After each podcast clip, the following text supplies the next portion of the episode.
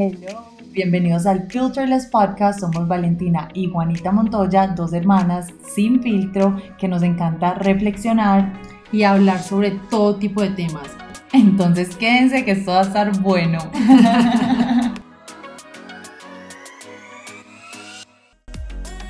Hola. ¿Cómo están? Súper bien, ¿y tú? Súper bien.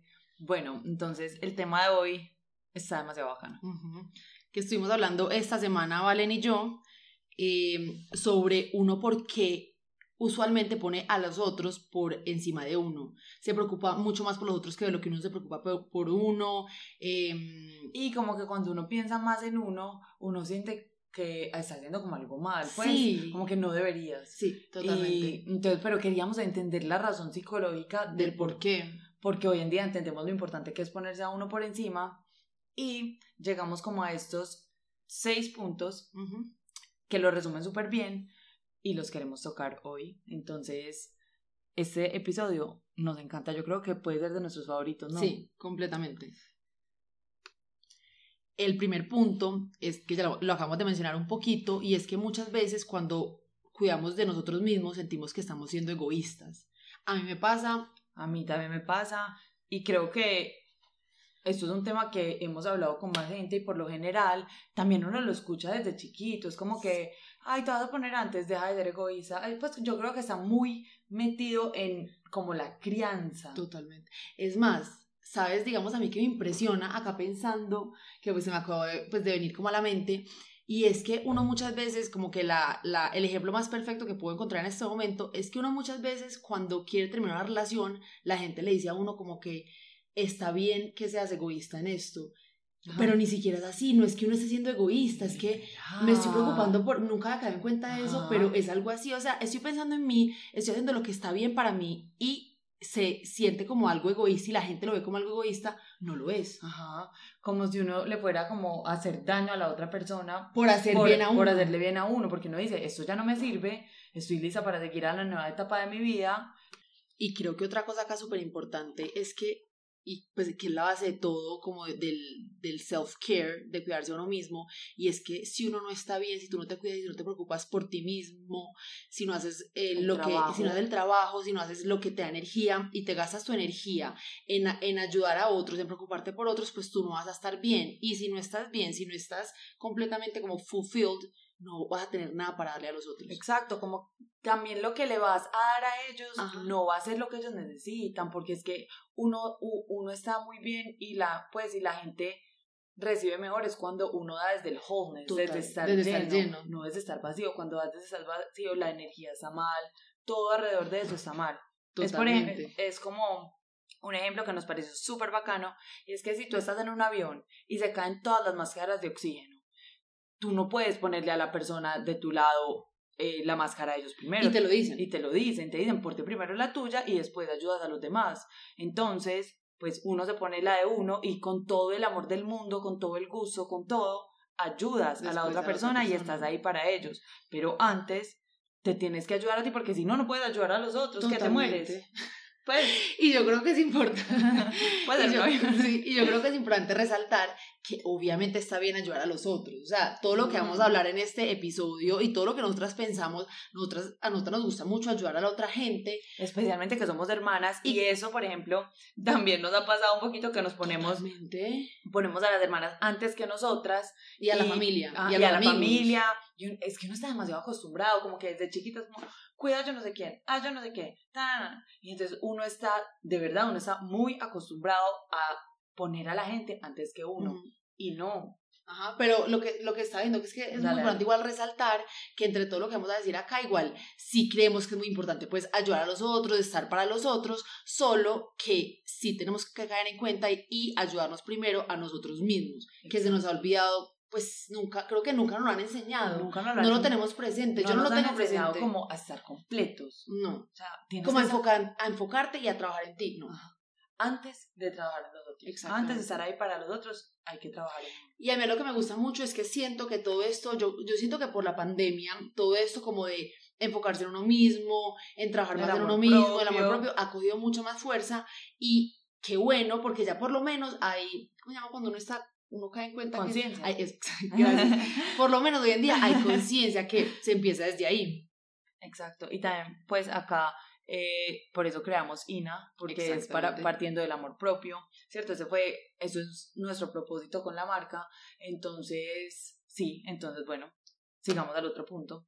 Ese quedó súper claro. Sí. A mí me quedó súper claro. Listo. Entonces, segundo punto. Confundimos rescatar con cuidar. Cuidar. Totalmente. ¿Cómo? Empecemos a explicar eso. Dale, vale, dale. Entonces, uno muchas veces, por querer estar ahí para alguien, por preocuparse por alguien, por tratar de supuestamente ayudarlos, los tratamos de, de rescatar y no de cuidar, como de salvar, como que nosotros pensamos que podemos hacer que la persona que esté sufriendo, ay, no sufre tanto, que si le dices yo no, no, cada persona, o sea, y ahí como que interrumpes el proceso de aprendizaje de esta persona, cada persona en la vida vino a aprender un montón de cosas. Y cuando uno se mete a como tratar de salvarlos, estás interrumpiendo su proceso de aprendizaje como persona, como ser humano y de evolución. Entonces, es súper contraproducente para ti porque igual eh, eh, te vas a sentir impotente porque es la vida de la otra persona y obviamente para la otra persona pues no es bueno uno estar eh, claro interrumpiendo su proceso. supuestamente cuidándolos cuando en verdad dentro uno confunde eso y los estás tratando como de salvar. No. Es que yo no entiendo yo no entiendo uno por qué cree que uno puede salvar a todo el mundo y uno porque cree que uno sabe lo que todo el mundo debe hacer tiene que hacer que es lo mejor para el otro. O sea uno sí, o sea, todo el mundo cree que sabe que es lo mejor para el otro. Todo el mundo cree que entiende la vida del otro, que entiende todo, y que, y que uno mirándolo desde afuera dice, esa persona, ah, ah, es que eso por ahí no es, eso por ahí tampoco, eso, no, o sea, cada persona, y, y después pasan cosas en la vida y uno se da cuenta y uno dice como que, ah, en verdad, si hubiera hecho lo otro, no. Pues, si uno se pone a pensar, o sea, yo digo que si uno se pone a pensar en ese momento, uno dirá, uy, yo definitivamente siquiera no, no me metí ahí. Y es que, ¿sabes, ¿sabes qué estoy pensando en este momento? Que uno muchas veces trata de salvar a la otra gente, dejémoslo pues sí, en salvar, porque uno prefiere enfocar, porque es mucho más fácil enfocarse en la otra gente que en uno mismo. Ajá, es más fácil. Total. Como que, o, o, será lo que nos han enseñado. No, yo creo, no, porque es mucho, o sea, cuando te enfocas en ti mismo tienes que afrontar tus problemas, tienes que hacer el trabajo para tú mismo cambiar, o sea, obviamente es mucho más duro, es más fácil mirar al vecino, decir, esta persona porque está haciendo esto, qué le pasa, porque hizo esto, debería hacer esto, es mucho más fácil. Es mucho más fácil. cuando, tú, cuando tú te tratas de salvar a ti mismo, te toca hacer el trabajo. En cambio, cuando te metes en la vida del vecino, solamente lo dices y esa persona lo tiene que hacer. Yo estoy súper de acuerdo con eso, pero creo que también hay un componente muy grande en que así nos han enseñado, o sea, en que uno ha crecido en una sociedad que es muy así, que es muy de mirar al otro y no mirarte a ti. Entonces, hoy en día tenemos la conciencia de que primero va uno y que hay, pues, y que no nos metamos tanto en la vida de la otra persona y lo que sea, pero creo que en verdad es una cosa hasta cultural. Sí, o sea, como totalmente. No, no te mires a ti, pues, inconscientemente y miras al resto de la gente y no. Esto también puede tener mucho que ver, yo creo, con ser la hermana mayor. Pues, Totalmente. ¿Cierto? Sí, porque, o sea, Valen, dale.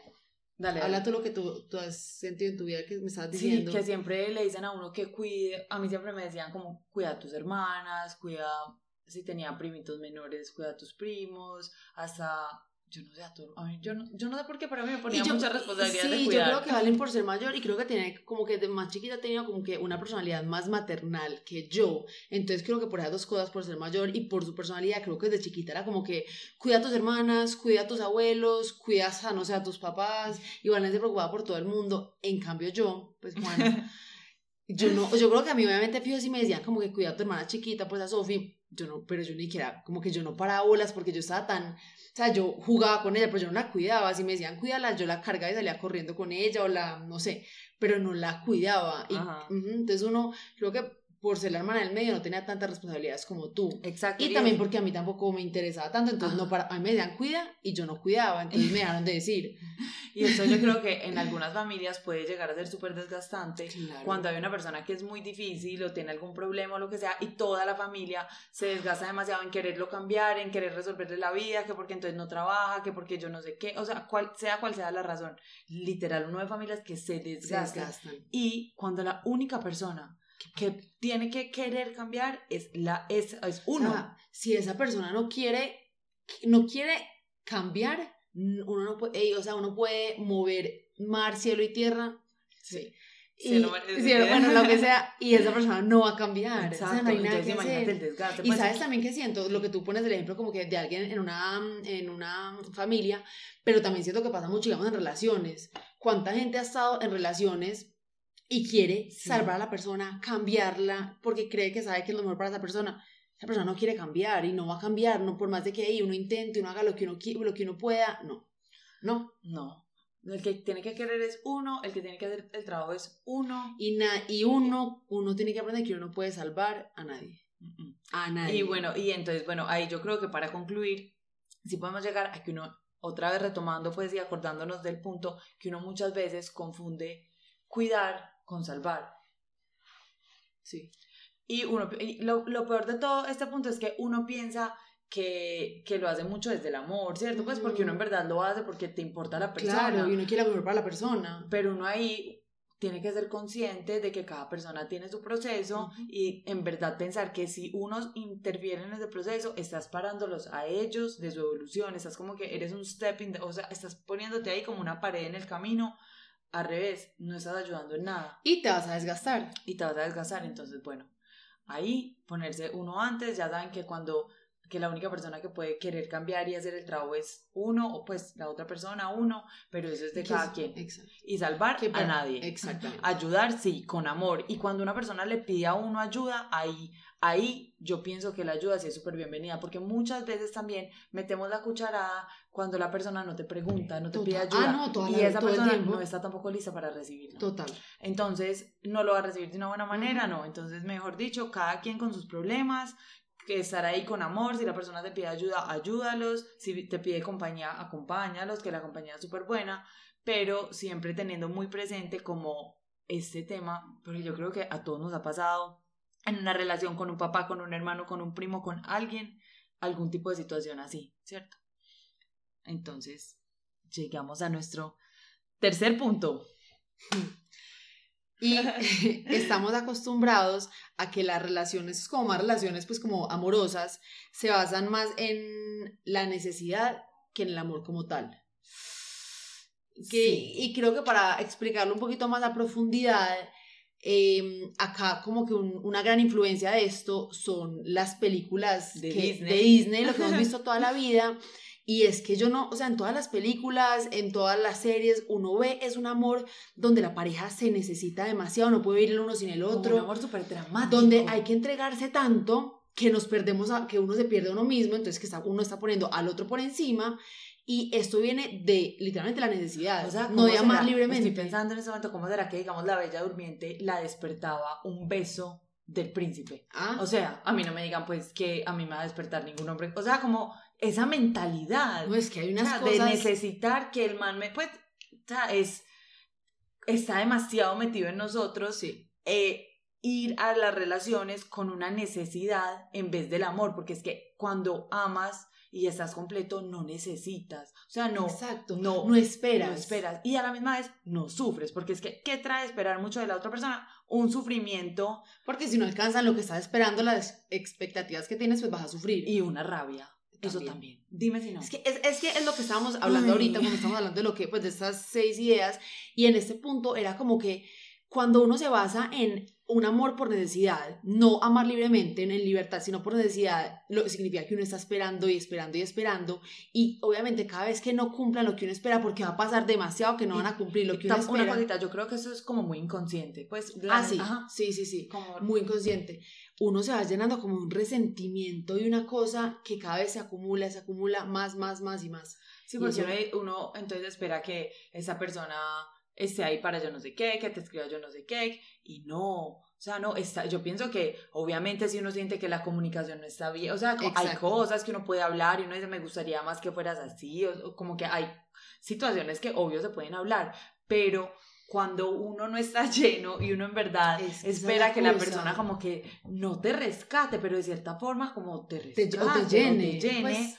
esas cosas que de pronto no tienes porque pues todos tenemos un trabajo, por eso es que hacer el trabajo de uno, meditar, sea, meditar, ir a terapia, sea lo que sea, es muy importante para uno estar como que whole. Yo creo que todo, es un trabajo, pues es un proceso, o sea, yo no creo nunca que uno esté completo en la ah, vida, pues. todo es un proceso constante. Pero yo creo que, digamos, yo personalmente creo que es, o sea, por lo menos he tenido momentos en mis relaciones, en alguna relación, donde he esperado, donde yo misma estoy como que muy vacía, por decirlo así, y he esperado que la otra persona me llene, me salve. Y claramente me, me he dado cuenta que, me ha pasado. que no es así, o sea... háblame de resentimiento que a uno se le va formando, a uno se le va formando como una rabiecita y con cada cosa y uno dice, ¿y por qué no digo? ¿y por qué no hizo? Pero sabes qué, digamos, a mí me ha pasado es que cuando, cuando, mm, cuando empiezo una relación con la necesidad de que esa persona me dé todo lo que yo no me he podido dar, porque es literalmente eso, no no es que me, ah, yo no, yo no empiezo con resentimiento, resentimiento, sino que sabes qué me pasa, termino más vacía. O sea, ah, termino como más vacía, más insegura, más desgastada. Creo que, y ni siquiera me da rabia con la persona, solo, solo, mm, sí, no sé, así, más insegura, más... Mm. Total. Y a, mí me va dando todo eso, pero aparte sumarle que a mí también me va dando rabia porque yo, no, a mí me ha pasado, pero verdad, en varias relaciones que yo digo, pero es que no entiendo, o sea, ¿por qué no? De verdad que por qué no hizo, por qué no dijo. Bueno, pero y si es muy repetitivo. Claro. O sea, obviamente hay relaciones, como que hablemoslo, seamos conscientes de lo que estamos diciendo, que obviamente hay relaciones, hay cosas que se comunican en una relación y no estamos diciendo que que entonces uno tiene que estar completo y si la persona ah, que no, se puede decir nada, que si no se comunica bien, que si yo, no, o sea, hay cosas que pues me parece importante sí, obviamente y yo creo que siempre hay como un punto, un punto, algo pequeño de dependencia en la relación, o sea, por más de que uno quisiera que no, obviamente hay algo, o sea, es muy normal y muchas, o sea, esto no es al extremo por decirlo así. Pero lo que queremos resaltar es que entrar en una relación cuando estás lleno, cuando has hecho el trabajo, cuando te amas a ti misma, eres una persona completamente distinta a cuando entras y Esperando. Ajá, esperando. Y en esos días, hablando con mi psicóloga, bueno, en esos días no, antes, cuando hice un trabajo súper bacano, ella me decía como, Valen, piensa que es que tú has trabajado tanto en ti, que es que conocerte es un privilegio. Es, una, es un privilegio conocerte. Y uno cuando entra en una relación así, con como que es, es un privilegio conocerme, es que yo soy yo estoy llena, yo no necesito a esa persona, si esa persona me conoce, qué bien, si conectamos bacano, pero entrar a una relación y a la vida pensando es un privilegio y también hasta en los negocios, es como que si esa persona quiere invertir, no es como, ay, ¿quieres invertir en mi negocio? No, o sea, es un privilegio para ti invertir en mi negocio, lo que yo tengo es tan bueno. Y es que el, y el fondo de todo eso que es valorarse uno mismo. El amor propio. Literalmente valorarse. El amor o sea, saber lo que no vale. Saber que va de la mano pues del amor propio. Eso. Quererse, valorarse. Exacto. Es eso. Es que el fondo de todo de verdad, por si suena cliché, si suena lo que sea, pero es que el fondo de todo de verdad, pues no de todo, pero de muchas cosas, es el amor propio.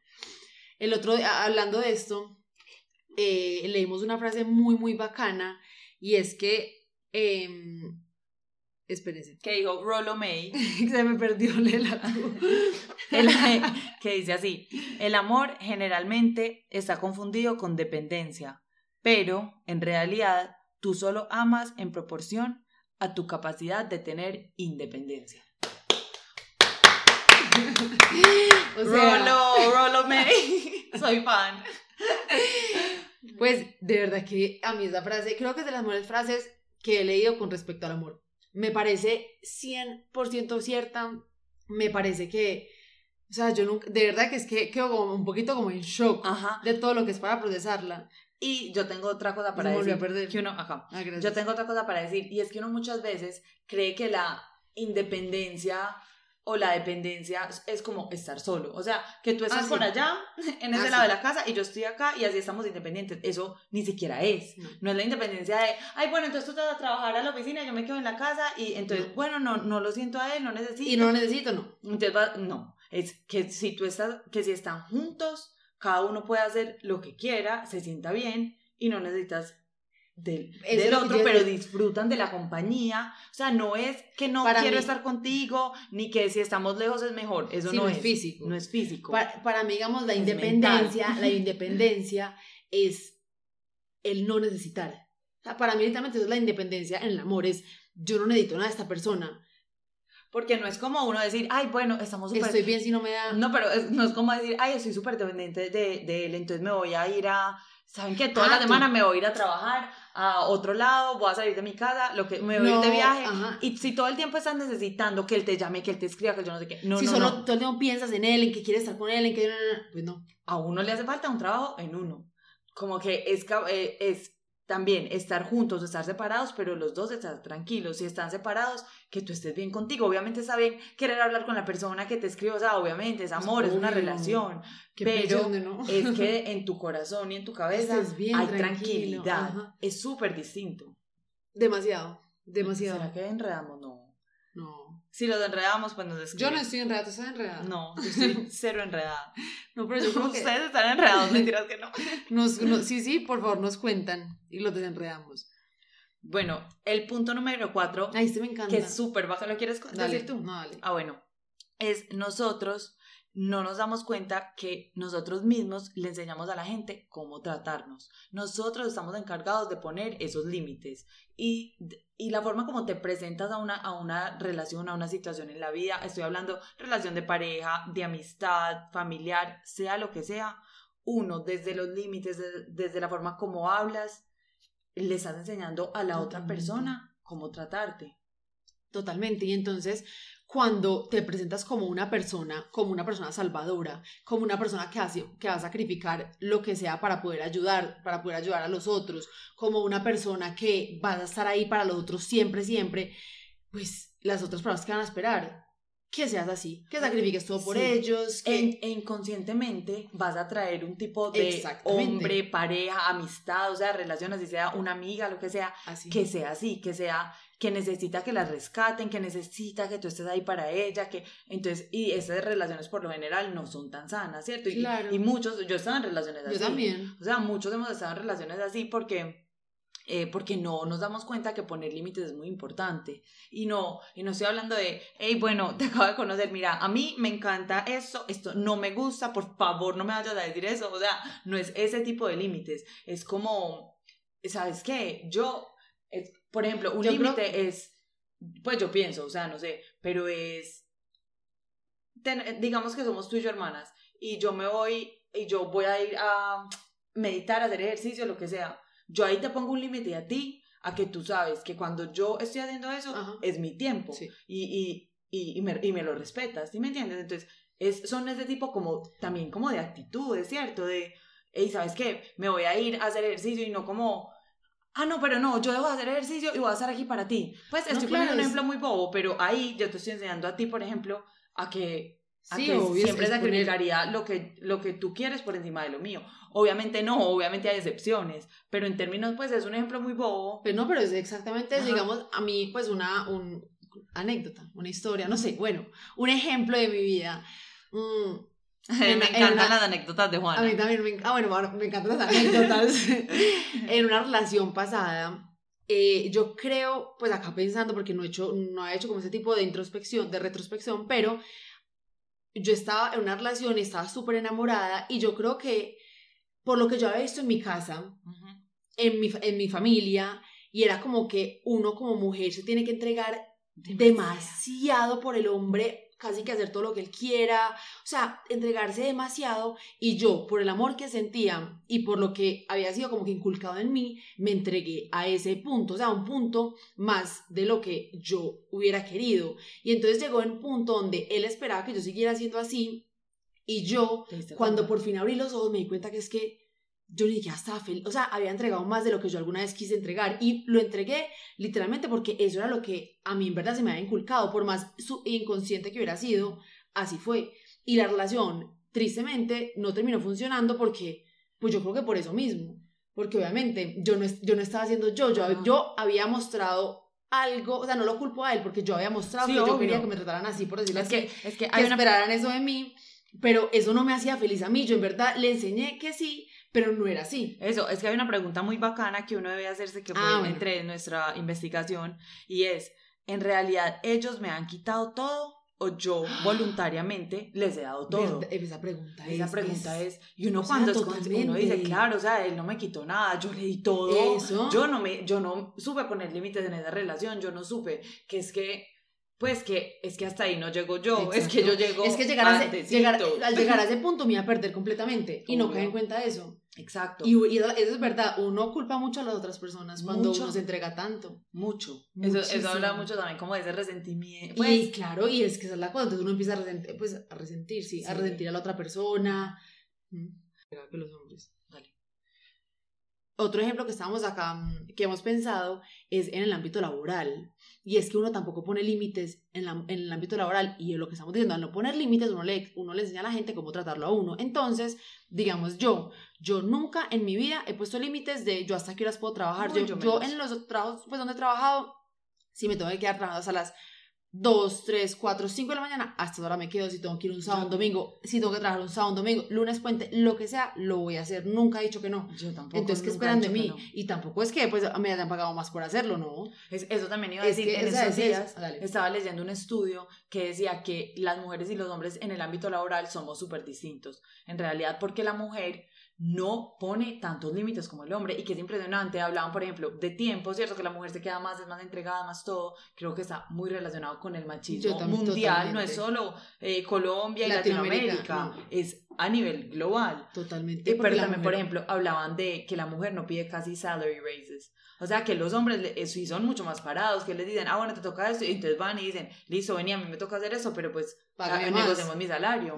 La, que las mujeres no, que las mujeres son capaces de quedarse años y años Porque sin que les hagan un siento, raise. yo siento que uno como mujer, uno como mujer como así un poquito como que no es, no es sé que uno siente que está pidiendo un favor. Eso es lo que yo iba a decir, como que uno siente que uno todo está pidiendo un favor. ¿Por qué estoy pidiendo un No favor? O sea, entiendo, estoy no, trabajando estoy trabajando y estoy trabajando más y lo Es estoy más, con uno todo. hasta, uno hasta a veces cuando se gana un trabajo, uno siente que le están haciendo un favor a uno.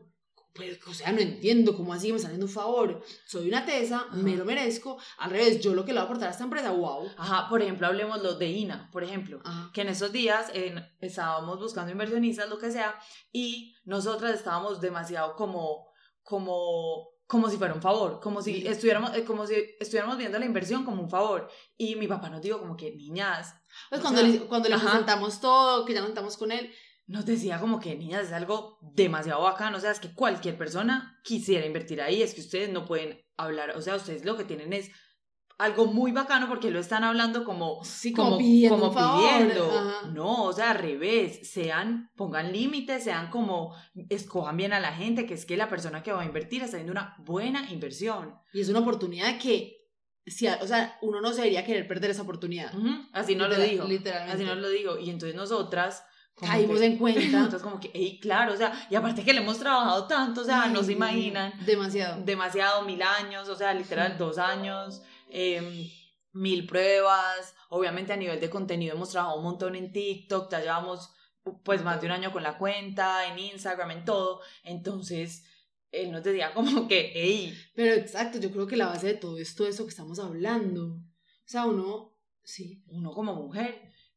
Mm. Entonces, Digamos, yo siento que, bueno, como que acá yo siento que en todo lo que hemos hablado, yo le digo a Valen que yo siento que, más creo que en los países latinoamericanos, pero que sí siento que a uno como mujer le han enseñado más a preocuparse por los demás que por uno mismo, que a los hombres.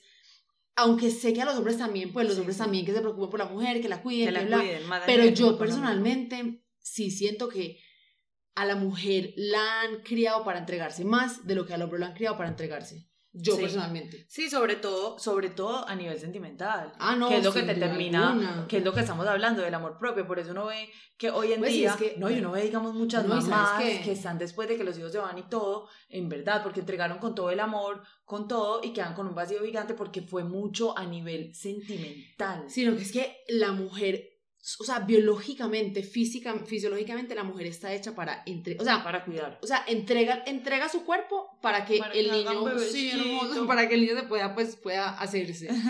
Y ya después se entrega su tiempo, entrega otra vez sigue entregando tu cuerpo, por ajá, se- sigue entregando todo por el hijo. Que el hombre no vive eso, el hombre no, No, el se hombre es más a tanto. nivel, obviamente, Sí, como de proveer. económico, de proveer. Pero no es eso de- de cuidar. Entonces uno está en esa posición más como más sumisa, de Sí. cierta forma. Sí. Entonces, mujeres, no, no. Hay que, hay que poner límites. Nosotras mismas le enseñamos a, no estamos hablando solo de los hombres, a, a tu El- pareja, el- a, tus amigas, amigos, a tu jefe, a la persona que sea, cómo tratarnos y hasta dónde llegamos. Sí. Y ya eso sí, pues cada quien decide hasta dónde quiere llegar. Listo. Número 5.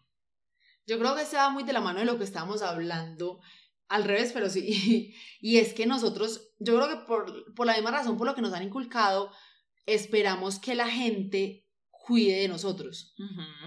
Eso es impresionante. Uno en verdad se espera que la gente cuide de uno. Y ya para el último punto, pensábamos, íbamos a hablar de seis, pero decimos que mejor vamos a hablar sobre cinco puntos. Porque uno como que de medio enredó.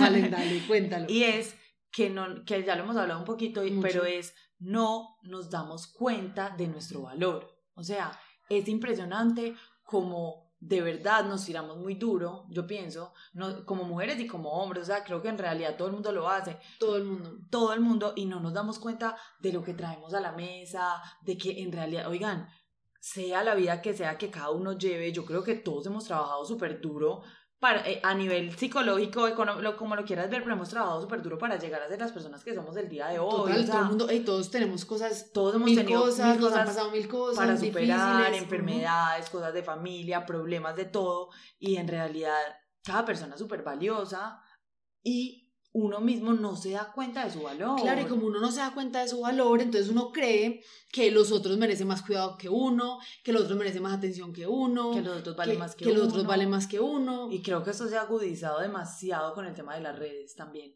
O sea, porque uno siempre ve más, y no solo estoy hablando a nivel de la mujer, de que hay mujeres divinas y con cuerpazos, sino como que uno ve que hay gente que tiene vidas, que uno dice, no entiendo, o sea, económicamente, como que mil viajes, esa persona como vive supuestamente tan feliz también, uno dice, esa persona todos los días está así de bien, o sea, no tiene un día de tristeza. Pues Entonces es, un, es una mezcla de que nada nunca es suficiente y uno cada vez vale menos. Pues es una, o sea, las redes y todo hacen una mezcla de dos cosas. Como nada nunca ser suficiente para uno, como el estándar cada vez está más alto, uno, en la cabeza de uno, cada vez vale menos. que, que, o sea... No, pues si habla menos de otras mujeres. Aparte después de que las arrugas y todo eso. Ay, no. Pues no, porque si estoy pensando como lo, todo lo que... No, no, no, porque en verdad estoy pensando de todo lo que uno ve en las redes. Y ah, no, y entonces aparte como somos mujeres, estamos hablando pues desde el punto de vista de una mujer, pero entonces también uno ve unas mujeres que son como superwoman, que son mamás, trabajan, hacen de todo y uno a la misma vez también se carga un montón y uno dice, Dios mío, ¿a qué horas voy a ser yo así exitosa, ser así de buena mamá, tener tiempo para mi esposo, tener tiempo para todo, para viajar, para mis amigas? O sea, uno ve unas cosas que uno dice, eso es, es pues, ¿Qué es eso? ¿Qué es eso? Pero uno también es, lo tengo que hacer. Claro, por eso, entonces uno se pone un montón de presión, pero a la misma vez no te valoras, porque te pones la misma presión, entonces es como, quiero llegar allá, estoy acá, quiero llegar allá, y cada vez está más alto, y en realidad lo que hablábamos en otro podcast es inalcanzable, o sea, es infinito, como que si, si estás en el punto 1, llegas al 10, y cuando estás en el 10 quieres el 100, y el 100 al 1000, e infinito. Entonces, entonces, por eso nosotras eh, desde INA y desde, pues, nosotras le damos, como personas, eh, le damos tanta importancia y cada día más al amor propio, porque es que tú te tienes que amar. Está bien tener sueños, está bien tener metas, obviamente, está perfecto, todo lo tenemos y es lo más sano del mundo, ¿cierto? Es como lo que te ayuda aquí, claro. Pero eh, darse cuenta de lo que uno vale, lo que uno es hoy, acá, sentadas, grabando este podcast, pues como y es, un, y es un, yo creo que es muy importante. Es difícil, es un trabajo primero. yo creo que, y yo creo que es importante recalcar que es un trabajo constante. O sea, me yo siento que se, hoy en día se habla tanto de eso que también puede generar una frustración al uno de pronto trabajar mucho y no y no todavía estar como que muy contento con uno mismo. Pero creo que también hay que decir que es normal. O sea, es un trabajo constante un, y, y, no es un trabajo que siempre esté igual. O sea, uno no siempre va a tener el mismo amor por uno mismo, uno siempre va a estar feliz con uno mismo y está bien está bien, pero es un trabajo que hay que hacer. Y eso, y, lo más importante que tú dices es que es un trabajo literal. Por ejemplo, para mí es un trabajo de todos los días. O sea, para mí también. Todos los días tengo que meditar de verdad. O sea, estoy hablando, por ejemplo, de las cosas que a mí me hacen como sentirme bien y valorarme y, y ser mejor persona también y, y, estar más presente para la, para la gente, en la vida y en todo. Por ejemplo, yo literalmente les digo la verdad, yo todos los días tengo que meditar todos. Es que si no medito un día, al otro día me siento súper distinta. Y si no medito tres días, ya al cuarto, y me siento como que no me hallo, me da como ansiedad. O sea, de verdad para mí es, como, o sea, estoy hablando, soy Valentina y estoy hablando para mí es de todos los días. La constancia es el éxito y es impresionante. Es impresionante. Digamos, yo Yo creo que de todo este año, creo que se puede decir que este ha sido como el mes que mejor me he sentido, que yo puedo decir como que me siento súper plena conmigo misma. ¿Y por qué? Que para mí es diferente a Valen, porque, es, porque tengo una rutina mucho más establecida con el trabajo, que para mí la rutina lo es todo. Para mí también. Y por el ejercicio, porque también estoy súper constante con el ejercicio. Y a mí esas dos cosas me, o sea... Ah, no, pero es que el ejercicio también para mí es o sea, y no estoy hablando, lo que estábamos hablando Juana y yo en estos días, no es ejercicio de que te vas y te matas en, el gimnasio, o sea, no es ni siquiera de darlo todo todos los días, ¿cierto? Como que uno no todos los días lo da todo, porque es, porque un paréntesis, yo creo que, digamos, la, la, como la cultura del ejercicio desde chiquitas ha sido como que te tienes que matar todos los días, si no sudas hasta morir, si, no estás, si no estás molida, o sea, no hiciste nada, si yo no sé qué, y hemos caído en cuenta que no es así, yo disfruto lo que yo hago cuando voy al gimnasio, y no me mato todos los días. Pero les voy a decir también por qué, porque es que, por ejemplo, mi mentalidad ha cambiado, de verdad, y yo ya, obviamente, uno siempre va a tener el aspecto físico que, que se quiere ver bien, eh, eh, sí, pero, por ejemplo, para mí, hoy en día, el ejercicio es mucho más mental, mucho más, o sea, es que, por ejemplo, para mí, caminar y hacer pilates, obviamente me hacen, como que me, me hacen ver, ver bien físicamente, o sea, lo que sea, pero es más mental y por eso es que yo ya entreno es así. O sea, yo podría entrenar brincando, saltando, tan, pero sé que eso a, a mi mente no le hace bien. Entonces, hago ejercicios que le hacen bien a mi mente y eso me ha cambiado todo. Y digamos... Y, ah, bueno, y lo que iba a decir era que es muy importante eh, también saber que no todos los días uno lo da todo. O sea, está bien un día. Si tienes 15 minutos, vas, hasta, hasta, estirar, o sea, para mí es más movimiento que ejercicio como tal, o sea, como mover mi cuerpo. Entonces, y por ejemplo, si hay días que medito, hey, medito dos minutos, porque no tengo tiempo porque salí a me voy para el baño, pongo una meditación de dos minutos que tengo en Insight Timer, que me encanta y ya, pero es y también así uno va entrenando la mente y va creando la disciplina, porque es que a mí sí me parece que en la vida la disciplina es clave. Te da mucha estabilidad a nivel psicológico, pues... Todo, profesional, personal, todo.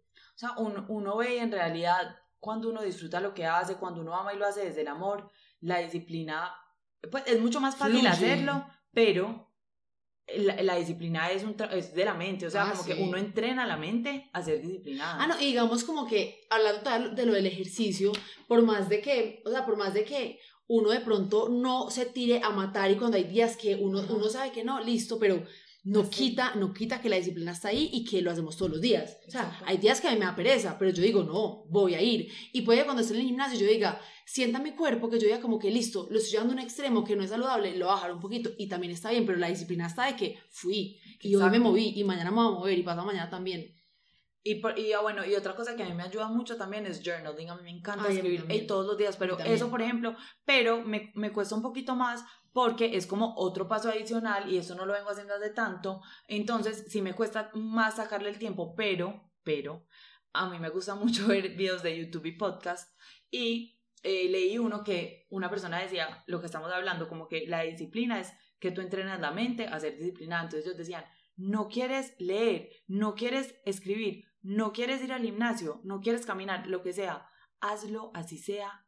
O sea, ellos decían, si no quieres leerle una página, si no quieres escribir, escribe dos renglones, si no te quieres mover, muévete cinco minutos, pero hazlo, que hacerlo todos los días va entrenando la mente, pues, a tener esa disciplina. Claro me pareció wow. Me, me encanta. Yo también lo, y también, lo he escuchado y me parece demasiado verdad. Y también uno no se tira tan duro, ¿sí me entiendes? Como que hay días que en verdad uno no tiene energía, uno no tiene ganas, o sea, es verdad, como que eso pasa, somos humanos. Y al no tirarse tan duro, uno como que se quiere más, o sea, uno se tiene que tratar en verdad como una persona que te quiere. Si yo veo a Juana cansada, si veo que se va a gripar, yo le digo, Juana, ¿sabes que No vayas al gimnasio hoy, o sea, en verdad, creo que eso no te va a hacer bien. Pero uno, a uno mismo... Ah, no, y yo soy, Valen, voy a ir, y Valen, pero ¿por qué? O sea, quédate acá. Y es así, o sea, yo me iría a tratar como Valen me trata a mí. Exacto. Y entonces, y entonces, por ejemplo, en estos días es que pasó eso, que Juana se iba a gripar, ella iba a ir al yo le dije, Juana, no, y entonces, y ella me dijo como que no, sí, y yo le dije, Juana, te lo juro que es que a mí me pasó que me estaba sintiendo súper maluca. Me fui para el gimnasio dos días seguidos y terminé como con gripa, tres semanas, no pude ir al gimnasio, me cayó súper... Entonces le dije, yo ya lo hice, por favor, no lo hagas. Pues sí me entienden, pero... Y vean, yo, no, yo le hice caso a Valen, no fui al gimnasio y ah, aún así... Le dio una gripa. O sea, estuve por ahí 15 días en la cama tirada una gripa, no, no, no pero bueno, gracias Valen por hacerme no ir ese día. me ayudó, estoy segura que en algo.